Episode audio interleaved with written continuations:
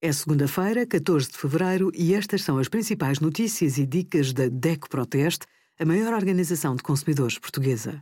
Hoje, em DECO.proteste.pt, sugerimos Lojas falsas usam marcas conhecidas para vender roupa online, quem tem direito ao atestado multiuso e como obtê-lo, e os resultados do nosso teste a preservativos. No Dia dos Namorados, ou de São Valentim, vai manter a tradição e celebrar? Se pensa ficar por casa, com os ingredientes certos vai conseguir preparar uma sobremesa especial. Inclua na emenda brownies, fondue com vários tipos de chocolate e espetadas de fruta. Para acompanhar, não se esqueça de pôr vinho espumante rosé no frio. Mas, afinal, a quem se deve este dia?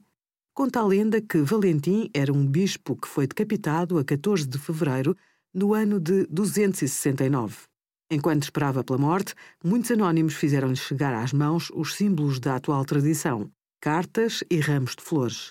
Para merecer tal sentença, Valentim terá desobedecido ao imperador Cláudio II quando este, para formar um exército romano poderoso, ordenou o cancelamento de casamentos. Só que o rebelde bispo Valentim continuou a abençoar matrimónios em segredo. Obrigada por acompanhar a DECO Proteste a contribuir para consumidores mais informados, participativos e exigentes. Visite o nosso site em deco.proteste.pt.